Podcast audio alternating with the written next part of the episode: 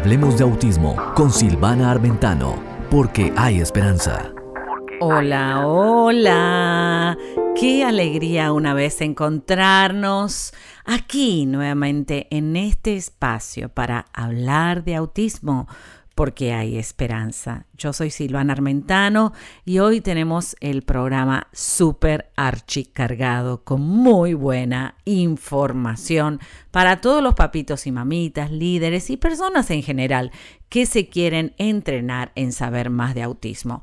Una pregunta que me hacen a diario y continuamente. Y claro, y los padres especiales se hacen con respecto a las vacunas hay alguna conexión o algún vínculo entre las vacunas y los trastornos del espectro autista? ¿Hay algún vínculo en que si le doy la vacuna a mi hijo, eso lo va a llevar al autismo? Bueno, eso lo estuve respondiendo en nuestro artículo semanal aquí en cbclavoz.com, pero te voy a dar algún adelanto. Recuerda que hay mucho contenido en todos los artículos, en forma escrita, en videos, y ahí puedes escribir todas tus preguntas y las tomamos muy en cuenta porque son el tema de nuestros próximos programas y, y de nuestros próximos encuentros. Muy bien, entonces, según el Mayo Clinic, resulta que no existe ningún vínculo entre las vacunas y los trastornos del espectro autista. Una de las controversias más importantes del trastorno del espectro autista reside en si existe un vínculo entre ese trastorno y algunas vacunas de la niñez. A pesar de la vasta investigación, ningún estudio confiable ha demostrado que exista dicho vínculo entre el trastorno del espectro autista y las vacunas. Por eso eh, la ciencia sigue estudiando este tema con investigaciones y hasta el momento han dado que no, sí que no existe. De hecho, el primer estudio que comenzó el debate muchos años atrás fue reiterado debido a un diseño deficiente y métodos de investigación cuestionables. O sea que repitieron todo este estudio para estar seguros que no había ningún vínculo. Claro, porque si lo hay, obviamente van a tener ese recaudo y van a poner en las vacunas eso. No vacunar a tu hijo en la niñez puede ponerlo tanto a él como a otros en peligro de contagiarse y transmitir enfermedades graves como tos ferina, que es la pertusis, paperas o sarampión. O sea que tenemos que tener mucho cuidado. Especialmente te recomiendo que tú consultes con tus médicos y sabemos que, claro, está este enigma y este paradigma tan terrible en los padres que encuentran investigaciones que sí y otras que no. Claro, sabemos que si eh, esto sería generalizado, obviamente lo pudiera la ciencia decir, sí, la vacuna hace un efecto. Mi recomendación personal es que eh, tú te investigues bien y obviamente tome la decisión más correcta para tus hijos. Nadie puede saber lo que tú sientes en tu corazón y si quieres hacerlo o no. Esa es tu 100% de responsabilidad. Ahora vamos a repasar los factores de riesgo que sí tienen el eh, trastorno del espectro autista y que esto sí está completamente verificado. Número uno, el género de tu hijo. Sabemos que los niños varones tienen cuatro veces más probabilidades de padecer un trastorno del espectro autista que las niñas. Por eso que vemos más poblados los cuartos o las aulas que tienen varoncitos y muchos menos niñas. Vemos que en las niñas se da otro tipo de síndrome, como el síndrome de Down, pero claro, son investigaciones completamente diferentes. Lo que sí está comprobado por la ciencia, y esto lo puedes encontrar en el artículo de eh, si las vacunas dan autismo aquí en cbclavoz.com y obviamente estas cinco señales eh, o cinco factores sí sabemos que sí dan. Antecedentes familiares. Las familias con un niño con trastorno del espectro autista tienen un mayor riesgo de tener otro hijo con este trastorno. Riesgo, sí, y eso quiero estar clara porque hay padres que toman el riesgo de tener otros hijos y bueno, pudiera ser que no tenga autismo, ¿no? especialmente si nace una mujercita.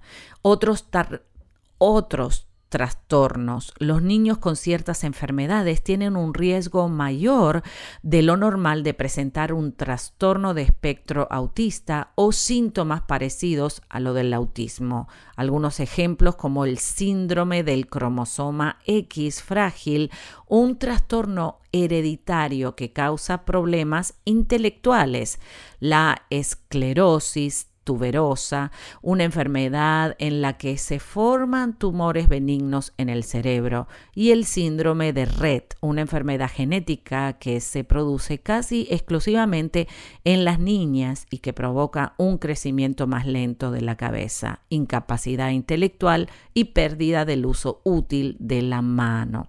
Muy bien, bebés extremadamente prematuros.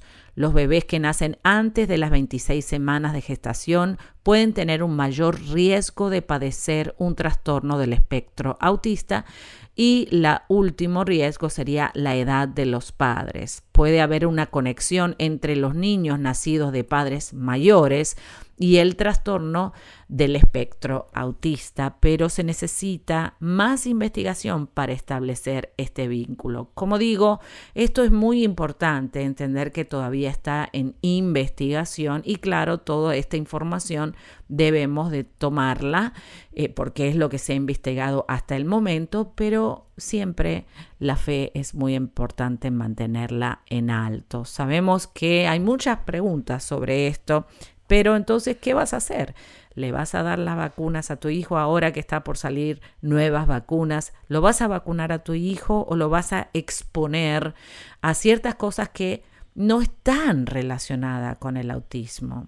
Sabemos que es importante darle una vacuna a la vez al niño para que el cuerpo pueda eh, restablecerse después de ese gran embate de estar luchando con una vacuna, ¿no es cierto? Y eso es una palabra de sabiduría que te doy. No le des todas las vacunas juntas en el mismo día, sino una a la vez. Puedes volver al pediatra cuantas veces sea necesario, pero permitir que el niño pequeño se recupere de una y luego obviamente se le aplica la otra. Esa es una buena, buena, buena eh, oportunidad de poder monitorear a ver qué pasa, ¿sí? Y siempre estar pendiente con tu pediatra. Hoy tenemos un programa súper cargado, así que quédate ahí porque viene mucho más. Entonces piensa en esto. Una idea sin acción es lo mismo que nada.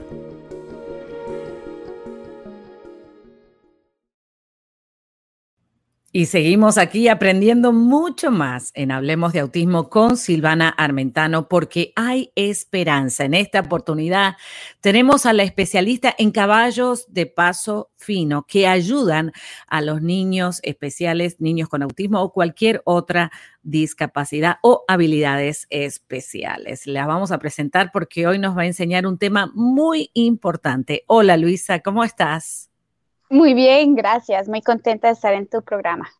Gracias, muchas gracias. Y también la audiencia está muy contenta de tenerte porque nos estás abriendo nuestro espectro de conocimiento y poder pues animarnos a llevar a nuestros hijos a tratarse o con eh, los caballos. Obviamente caballos de paso fino tienen una sensibilidad mucho más profunda que los caballos típicos, ¿no es cierto? Que también son hermosos y súper dotados. Pero en este caso queremos que nos hables de la confianza que desarrolla el niño especial al montar el caballo. En la confianza, la confianza de sí mismo, la seguridad de uno creer en sí mismo. ¿Cómo le podemos enseñar eso a los estudiantes a través del caballo de paso. Le podemos enseñar a los estudiantes que crean en sí mismos cuando ellos ven de que todo lo que hacen va a tener una reacción y si esa reacción es positiva, Automáticamente eso le estoy diciendo, soy capaz. ¿Sí? Que es lo que siempre le estamos diciendo a los, nuestros hijos, muy bien, lo hiciste muy bien, excelente, ¿verdad? Porque queremos de que ellos tengan esa confianza que sí lo lograron. Ahora, con el caballo no, no se va a verbalizar, el caballo va a actuar.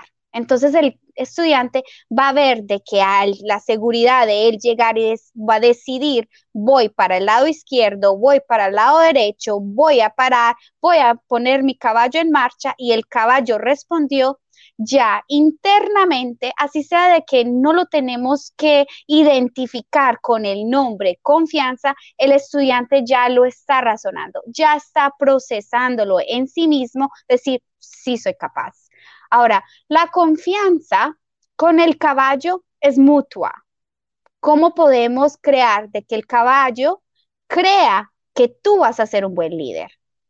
Eso es el choque tienen que entrar en esa unión para poder que el caballo diga, está bien, voy a dejar de que me guíes por su nobleza, por su humildad, por su, por su trabajo de que vino a, este mundo, a enseñarnos a nosotros a que sí podemos ser buenos líderes en el momento que tengamos la confianza en sí mismo de que sí somos capaces.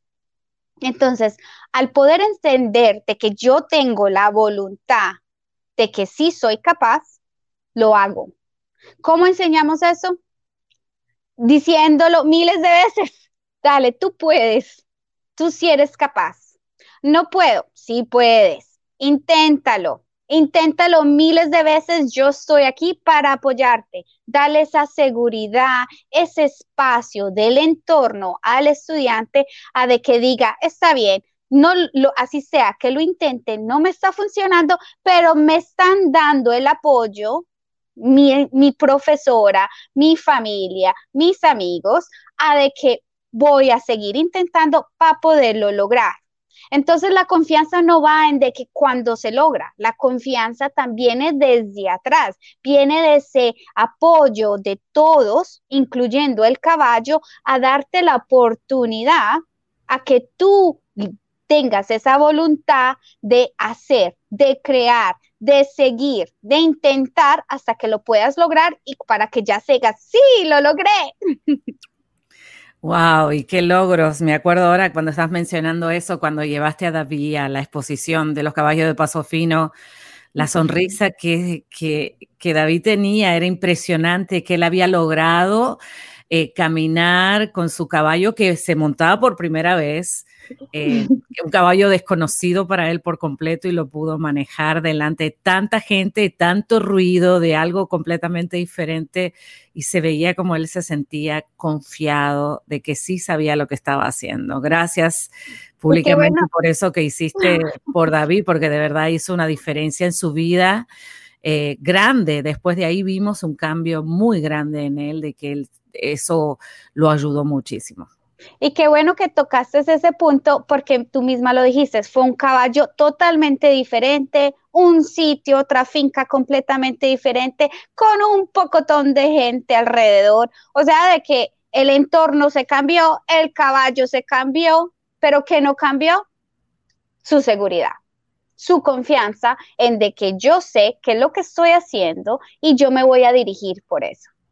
Qué bueno, y qué bueno eso, que el caballo pueda producir o el entrenamiento, que yo sé que tú eres muy particular en lo que haces, no lo he visto hacer en muchos lugares. Cada, obviamente cada finca y cada escuela tiene una especialidad, pero creo que tú has sido experta en eso y por eso que me sentí en mi corazón invitarte en, en, este programa y que traigas más contenido porque sinceramente estás haciendo una diferencia muy grande en la vida de los niños. Yo veo como tus estudiantes también eh, manejan sus carros, están en la universidad y se ha visto un progreso eh, muy significativo, ¿sí? No es subir al niño y darle cuatro paseos con la rueda, con la soga, sino es con un propósito a largo plazo de que ese niño, esa confianza que desarrolla arriba del caballo la va a llevar de por vida. Muchas gracias por esto que estás haciendo, una diferencia muy grande en la vida de los niños especiales. Y así como yo, me imagino que hay otros padres que quieren hablar contigo o otros maestros que quisieran que tú los entrenaras, ¿a dónde se pueden comunicar contigo? Se pueden comunicar conmigo a través de la página web LFI Riding Institute o al número 305 879 9244. Muchísimas gracias. Muy bien. Y también avisarle a la audiencia que em, Luisa hace entrenamiento para maestros, obviamente, y sé que en Puerto Rico haces algo también muy especial, ¿no es cierto? Que trabajas. Sí, así es. Eh, hacemos diferentes seminarios para poder llevar esta manera de enseñar, porque es una filosofía, de que se va incluyendo con la equinoterapia de, eh, de las federaciones o de diferentes centros, pero se va incorporando la filosofía del entendimiento, el razonamiento, entender que cada acción tiene una reacción.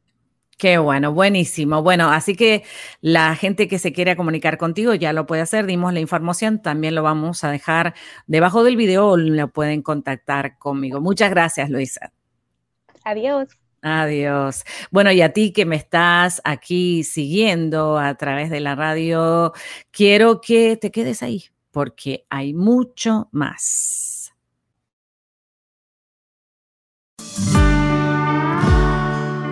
Espectro útil.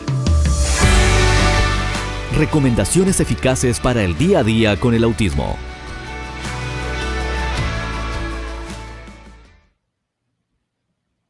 Hola, y aquí estamos una vez más. Yo soy Silvana Armentano y esto es Hablemos de autismo porque hay esperanza. Y para extender esa esperanza, hemos invitado a la licenciada Jocelyn Terreros desde México, que nos va a enseñar cuándo el niño necesita una maestra integradora, cuáles serían esas señales que vamos a ver que obviamente ya es el tiempo de que el niño sea asistido por una maestra integradora. Hola Jocelyn, ¿cómo estás? Hola Silvana, contenta de estar nuevamente aquí, brindando esperanza. Qué bueno, y me encanta ese eslogan, brindando esperanza a la comunidad. Buenísimo. Así que hoy cuéntanos un poquito cuáles serían eh, estas señales que vamos a ver o cuándo, obviamente, es el buen tiempo para que el niño eh, esté siendo integrado, obviamente, con una maestra integradora, valga la redundancia. Así es, Silvana. Pues eh, básicamente hoy va a ser, vamos a estar hablando de este tema, obvio, a mucho más profundidad pero hoy eh, vamos a hablar en específico de eh, qué aspectos tenemos que considerar cuando el niño necesita una maestra integradora antes denominada sombra. Y aquí este tema suele ser muy controversial porque resulta que en el sistema educativo se maneja la inclusión de una forma en la que la verdad eh, el modelo inclusivo ideal sería que no necesitaran maestras sombra en las instituciones y que tuvieran eh, un grupo de especialistas ya listos y preparados para operar con nuestros niños especiales. Pero la realidad, y más en, lo que es Latinoamérica, pues eh, sufrimos mucho en ese tema los papás y créanme, los entiendo. Entonces, bueno, eh, una vez que, bueno, tu hijo básicamente te pide una maestra para que él pueda estar en una escuela pues regular, entonces tú tienes que tener eh, bien en claro qué es lo que tiene que tener una maestra sombra. Y lo primero que tienes que fijarte es asegurarte de que tenga la preparación adecuada, ¿no? Eh, ¿Por qué hago énfasis en esto siempre? Bueno, eh, tiene que tener una, un perfil donde esté preparada a nivel pedagogía, psicología, que tenga la información de lo que es el trastorno del espectro autista, ¿no? Que tenga habilidades para saber cómo reaccionar eh, cuando si al niño se le presenta alguna situación donde lo requiera, ¿no? Donde requiera eh, esta maestra saber operar. Eh, lo que pasa aquí es que, bueno, hablamos de esto y estamos hablando de mucha preparación. Obviamente, los costos en los honorarios suben. Y aquí es donde muchos, muchos papitos optan por, bueno, agarrar a cualquier chica que tenga buenas intenciones, pero el problema de esto es que termina siendo una nana que lejos de ayudar al niño en su desarrollo a nivel integral, la verdad lo terminan perjudicando más y terminan siendo muy invasivas. Pero bueno, de eso hablaremos un poquito más adelante. Eh, la segunda cosa que tienes que fijarte es que conecte con tu hijo, con que esa persona que va a estar con tu hijo eh, realmente eh, tenga la personalidad que haga clic con él. Y esto ni siquiera este, tiene que ver si la maestra es buena o mala en lo que hace, sino es cuestión de personalidad, para que todo fluya bien. Exactamente, exactamente. Y la empatía es importante, especialmente cuando los niños pues se hacen entender de una manera que no es la habitual que estamos acostumbrados, ¿no es cierto? Por eso cuando la, la persona tiene la empatía para llegar al niño, el niño la va a buscar porque ellos son un scan. Sabes que los niños especiales tienen como una, un radar específico y tan lindo de que saben reconocer cuando son recibidos y son eh, amados tal como son, ¿no es cierto? Así que le damos gracias por ese consejo. ¿Y qué más tendríamos que visualizar? Eh, justo tiene que ver más o menos con lo que les comentaba hace rato, es tener clara su función real, ¿sí? Tenemos este concepto de la maestra sombra, eh, eso, que sea una sombra, por eso es que nosotros hemos cambiado el término a integradora, porque que, en lo que se busca es que este apoyo educativo que la maestra busque integrar al niño, no ser invasiva y básicamente estar todo el día pegada con él y hacer todo por él, incluso si los niños se quieren acercar a jugar con él, lejos de ayudar sirve como bloqueo, o sea, no deja que el niño esté en un contexto de forma natural, ¿no? Claro, está sobreentendido que si hay ciertos comportamientos en donde tenemos que entrar, por eso es que tiene que ser preparada, porque tiene que saber cómo operar con mucho tacto para eh, eh, tener que provocar e incentivar esas este, eh, situaciones sociales, por ejemplo, sin ser invasiva. O sea, suena fácil, pero de verdad que ya cuando estás en el momento no lo es. Y bueno, la idea es que esta persona que va a estar con nuestros hijos busque integrarlo de tal manera que sea gradual, que el niño cada vez vaya necesitando menos y menos de ella hasta que se pueda retirar y el niño de forma más independiente pueda manejarse solo en el contexto escolar. Entonces, recordemos, ella básicamente tiene que potenciar aspectos cognitivos, sociales, emocionales y de autocuidado. Y claro, tiene que estar consciente de que es parte de un equipo integral que estén ayudando al niño, donde un especialista es el que va dirigiendo el barco. Es decir, aunque tenga buenas intenciones, ella no va a hacer lo que quiere. Puede proponer cosas y a lo mejor hablarlo entre todos, a ver si, qué le parece al, al, especialista que está llevando el caso. Sí, sí me voy explicando, Silvana.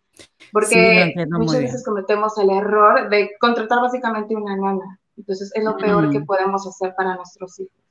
Eh, pero en México me, llama la atención, en México no provee la escuela esa persona especial, son los padres que tienen que pagar por el servicio de agregarle a su hijo durante la escuela a, esta asistente o maestra integradora. Mira, eh, supuestamente sí, hay un programa, pero el detalle es que no es suficiente y no cubre las necesidades que realmente eh, tienen nuestros niños. Es decir, una hora a la semana que nada más esté viendo. Tal vez si fuera en un caso donde sea un espectro de alto funcionamiento, pudiera funcionar.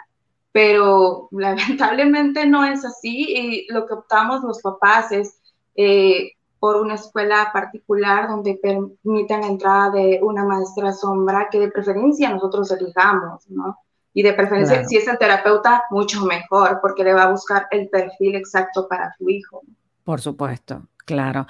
Qué bien, claro, en cada país obviamente es diferente los recursos que hay, el entrenamiento, pero gracias a Dios que estamos aquí en Hablemos de Autismo, que hay esperanza para que podamos eh, hablar de eso y ver esta necesidad tan grande que tienen nuestros niños especiales de dentro del sistema escolar ya proveer ese tipo de personas entrenadas que obviamente cada vez son más las necesidades que tienen los niños y cada vez más las oportunidades que hay de trabajo para esa área, ¿no? O sea que básicamente es de ambos partes que se van a beneficiar. Así que que los gobernantes, por favor, se pongan las pilas para poder ir cambiando, sí, y lo, y lo estamos haciendo así, trayendo concientización y obviamente movilizando a todos los padres a que podamos hacer una diferencia para nuestros hijos. Un tema muy importante que vamos a seguir hablando de esto, de la integración de los niños especiales adentro de diferentes ámbitos y los desafíos, obviamente, que tenemos los padres para poder lograrlo. Muchas gracias, Jocelyn, y y te doy gracias a estos temas, de verdad que son importantes hablarlos. ¿A dónde se pudieran los padres comunicar contigo si es que tienen más preguntas? Eh, claro que sí, conmigo se pueden comunicar en la página de Facebook que es Jocelyn Terreros y por ahí me pueden mandar mensajitos, voy a estar al pendiente. Ay, muy bien, muchísimas gracias y bueno, nos vemos la próxima semana, gracias a Dios, con más temas para educar a nuestra comunidad. Gracias, Jocelyn. Gracias a ti, adiós. Bye, que estés bien. Y a ti que estás ahí, pues quédate porque tenemos mucho más de Hablemos de Autismo porque hay esperanza. Recuerda escribir tus preguntas, ¿sí? Y echarle muchas ganas porque nuestros niños nos necesitan siempre. Afiliadas, si deseas transmitir este programa, afíliate ya.